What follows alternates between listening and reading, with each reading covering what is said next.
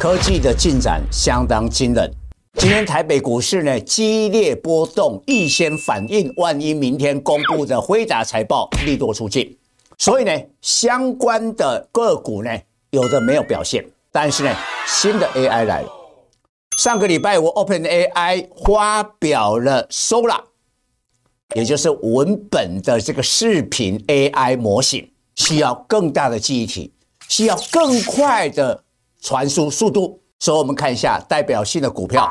信心 KY 光收发模组涨停板，很多光通讯都上涨，但是我要告诉你，重点是在 PA 功率放大器，这里面当中最重要的指标就是二四五五的全新，所以大家要从它的一月的营收，还有产业未来 AI 的一个进展，找到这些股票，蔡总会帮你完整的分析。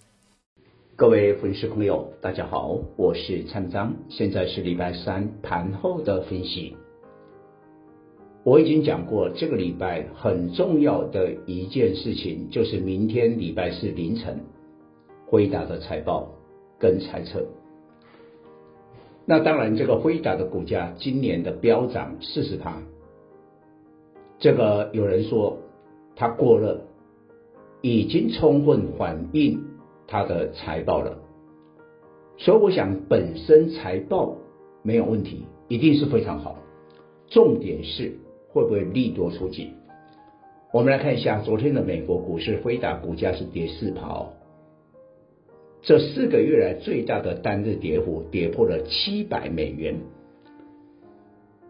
但是台股今天就预先反应。提前演练一下，万一财报不好，台股会怎么走？我们看一下收盘跌七十六点，当然比盘中跌一百零八点是收敛了，收在一八六七六，量缩三千四百亿。首先我们要讲的，第一个一定影响到 TSMC，所以台积电今天跌六块，流来到六八一，传统的 AI 伺服器。伟创、广达也有一定的影响，但是今天的跌幅并不大，并不大。我觉得影响比较大的可能是在借题发挥的 IP。你看今天 IP 股啊，股王四星 KY 破了四千，那业绩不好，三零三五的智源跌破了季线。智原的话，去年的 EPS 从前年的九块衰退到六块多，啊，一度啊，先前的股价就四百多块。为什么？只要辉达的财报利多出尽的话，ARM、ARM、ARM 这个 IP 的股票，今年不飙了一倍多嘛，可能就要大跌。那 IP、ARM 就联动台股的 IP，但是我告诉你，放心。台股的资金，即便辉达的财报利多出尽，也会自己找出路。